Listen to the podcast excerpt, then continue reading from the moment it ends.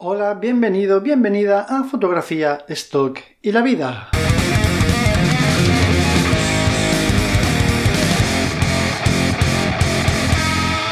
¿Qué tal? ¿Cómo estás? Yo soy Raúl y este es el episodio 21 de otro podcast sobre fotografía. En este caso, como el título indica, vamos a hablar del revelado en la fotografía de stock.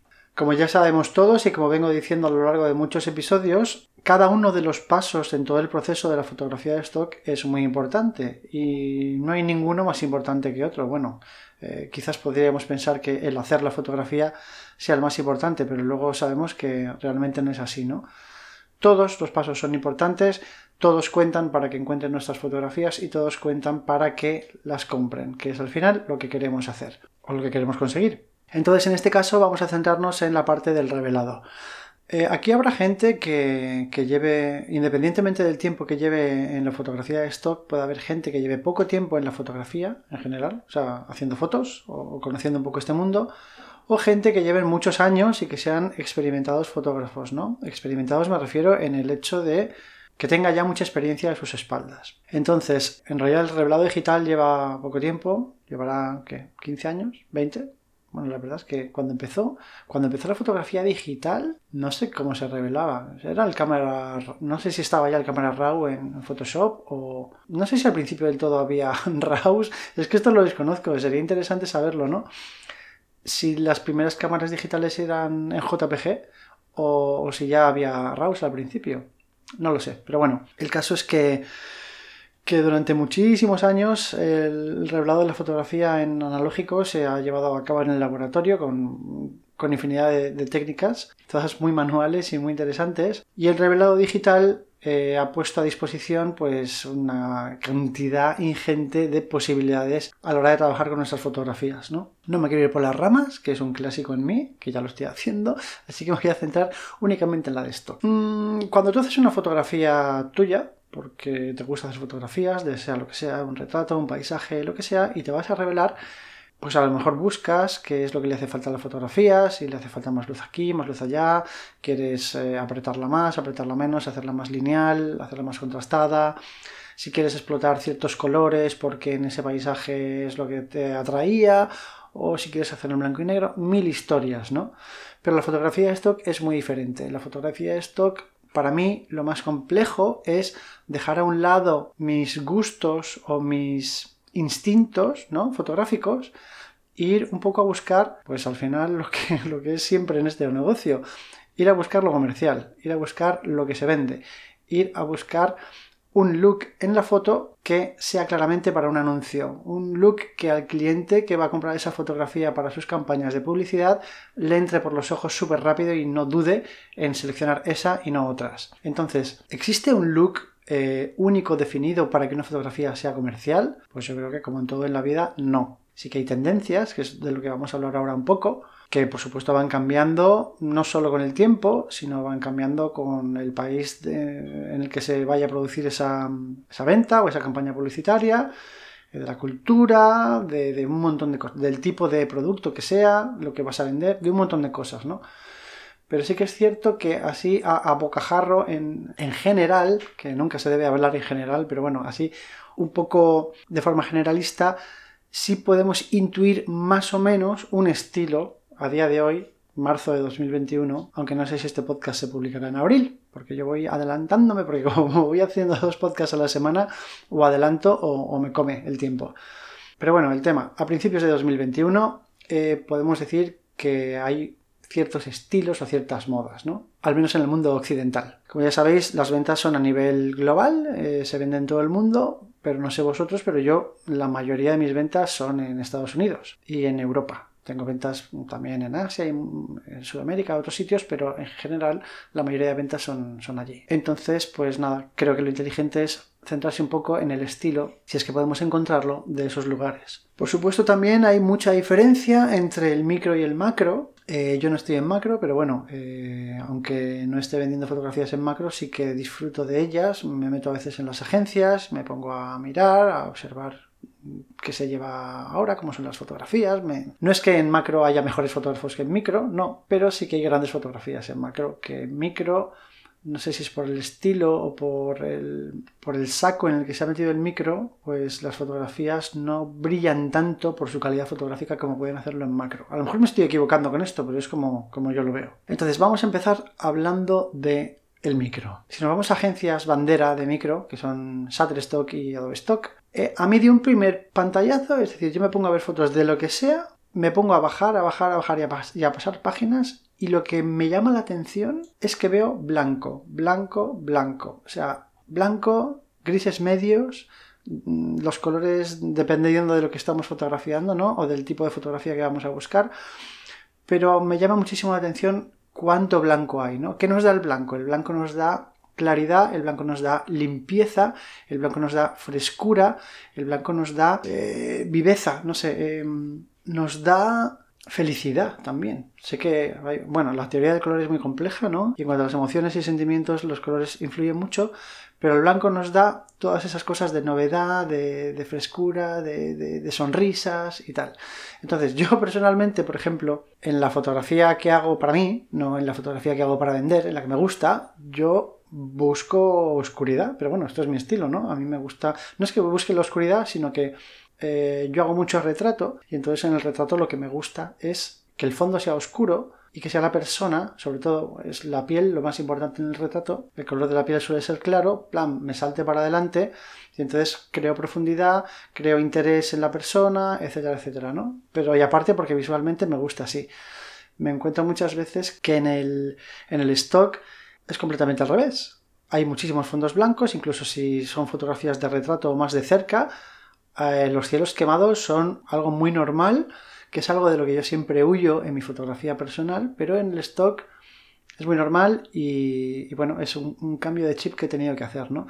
Entonces, en cuanto al revelado, lo que estoy viendo en micro es eso, mucha limpieza, ambientes despejados, no hay mucho colorido y cuando hay colorido el color está claramente pensado, jugando con los complementarios todo el rato y a lo mejor se juegan con, dos colores, ¿no? Con el principal y el complementario, pero no mezclando un montón de colores diferentes. Sé que es un tema de la preproducción, pero en la postproducción también podemos jugar con eliminar ciertos colores que nos están estorbando, nos están eh, sobrando y centrarnos solo en los colores en los que estamos interesados, ¿no?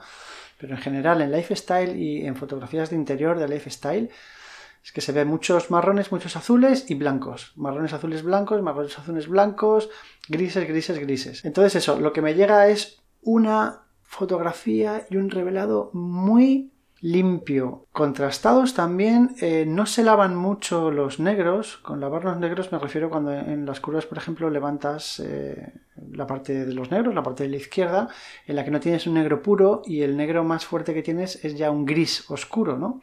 esas fotografías muy de Instagram o que dan un look también un poco vintage, ¿no? Hay una moda fuerte con ese tipo de fotografías, pero en, micro, aunque podemos encontrarlas, no son las, las, las que más abundan. Abundan contrastes no muy fuertes, mucho blanco y jugar con un color principal, lo que ya he dicho antes, ¿no? Una cosa obvia que, no estoy diciendo por, porque creo que es más que obvio en el revelado es evitar el ruido, que eso se evita en la fotografía, pero si tienes ruido en la fotografía, ojo con quitar ruido, que es muy delicado porque puedes bastar la, foto y, crear una foto súper artificial y súper horrible, pero si tienes un poquito de ruido y puedes quitar un poco en postproducción, eso hay que quitarlo sobre todo en micro. Y por supuesto las aberraciones cromáticas, que eso es muy sencillo, es un proceso muy sencillo para, eh, para, hacer en postproducción. Otra cosa súper importante, bueno, que esto a mí personalmente me influye un montón, no solo en la fotografía de stock, sino también en la fotografía de lo que sea, es tener fotografías rectas. Cuando hay verticales, sobre todo cuando tienes arquitectura, bien sea interior o exterior, que todas esas líneas vayan rectas, que sean verticales perfectas. Las horizontales ya son otra cosa, ¿no? Porque puedes estar haciendo escorzos y, cogiendo, haciendo fotos a paredes o ventanas a 45 grados, entonces no vas a tener horizontales, pero las verticales siempre tienen que estar ahí. En realidad, bueno, eh, no hay mucha, no veo mucha diferencia entre Adobe y Shutter principalmente porque somos las mismas personas las que estamos subiendo las mismas fotos a las dos agencias, ¿no? Pero el look y el rollo es exactamente el mismo. A mí personalmente no me va a esto porque, como ya he dicho en otras, ocasiones, el stock, aunque busque el realismo, para mí sigue teniendo muchos tintes artificiales, muchos. Eh, se busca que el acting de, los modelos y, lo que esté ocurriendo en la escena sea muy real, pero en micro al menos eh, me parece todo tan perfecto, tanto en la producción como en la postproducción, está todo tan limpio, es todo tan perfecto, está todo tan pensado, tan milimetrado que a mí me parece un poco artificial. Entonces, estos revelados me dan un poco esa sensación, esta limpieza extrema, este blancor extremo eh, que hace que parezca que estamos en cuando en las películas no uno sube al cielo y ah es todo blanco y estás ahí en unos jardines y unas casas que es todo como un poco Rivendell no del Señor de los Anillos pero menos recargado en cuanto a la decoración. Pues a mí me hace un poco pues eso se ve claramente que es una fotografía publicitaria. Entonces a mí que no me vendan que es gente real haciendo cosas reales porque no. Se ve a leguas que es una fotografía publicitaria que es exactamente lo que buscamos. Al menos en estos momentos. Ya digo, a lo mejor dentro de uno o dos años el rollo de la publicidad cambia. Bueno, siempre va a ir cambiando, pero a lo mejor llegamos a un momento en el que no se busque tanta perfección y sea todo ciertamente más real. A lo mejor acabamos haciendo fotos para stock con móviles buscando más el más realismo, ¿no? Más el, dogma que hubo en el cine escandinavo de, de, los 90 en el que se buscaba cero artificio, se buscaba realidad pura y dura, pura y dura, ¿no? El hiperrealismo entendido como imágenes hiperrealistas y que no haga falta tener fotografías full frame con, un, con una definición y una nitidez perfecta, sino que a lo mejor busquemos ya todo lo contrario. Pero bueno, estos son voladas mentales mías que estoy ahora compartiendo contigo, pero que, no tiene por qué ser así en absoluto. Vamos a centrarnos otra vez. Eh, como digo, limpieza, mucho cuidado, y esto es muy importante con las pieles, las pieles sí que tienen que parecer mm, naturales. Es muy fácil que cuando nos, mm, se nos va la olla con el revelado, las pieles son lo que primero se nota. Cuando se nos van muy magentas o muy verdes, enseguida la piel es lo primero que echa para atrás. Y sí que es verdad que todos los revelados en micro, las pieles son pieles reales. No hay, bueno, al menos en las, en las top ventas, ¿no? Eh, no, me refiero al retoque de la piel, que eso ya hablaremos ahora si queréis, sino me refiero al color. Al color de la piel tiene que ser natural. Ya os digo que es muy sutil la diferencia entre tener una piel natural y una piel artificial y hay que tener mucho ojo con esto. Siguiendo con las pieles. A mí a nivel personal tampoco me gusta nada retocar pieles. Obviamente si hay, pues yo qué sé, un grano incipiente que está todo rojo, o yo qué sé, o una herida que haya podido tener la persona en la piel, o algo así muy llamativo, pues sí que hay que corregirlo, pero yo no soy muy partidario de estar retocando las pieles para dejar esas pieles de porcelana que son completamente artificiales. Eso yo creo que es, en cuanto a retoque de piel, lo pide más el micro que el macro. Eh, vuelvo a decir que macro no tengo experiencia. Esto puede ser una idea equivocada. Pero, pero es lo que creo. No sé por qué tengo la, la idea en la cabeza de que el macro es un poco más natural que el micro. Entonces eso, en cuanto a temperaturas de color, eh, en bueno, es que es, muy difícil eh, generalizar, ¿no? Pero fotos de lifestyle son bastante neutras. Yo pensaba, digo, a lo mejor tirando un poquito a cálido es mejor, se vende más, pero es que no, no, no, hay muchas fotos, o sea, son muy neutras, incluso hay algunas un poquito frías, también las hay cálidas, por supuesto. Y luego está, vamos a hablar de lo que en estoqueros llaman el rayito estoquero. Bueno, al principio le hablaba fotodinero, no sé si este concepto seguirá ahora vivo en estoqueros. Pero a mí eso me parece... No estoy entrando en que si se vende más o no se vende más con el rayito estoquero. Para lo que no sepáis lo que es, es el típico resplandor que metes en postproducción. Un resplandor que obviamente tenga que ver con la dirección del sol, porque si no, eso no tiene ningún sentido que quema un poco el área y echa un poco de resplandor amarillo rojizo sobre alguna parte de la imagen. A mí eso me parece un horror, o sea, me parece cutre, me parece casposo, me parece lo peor.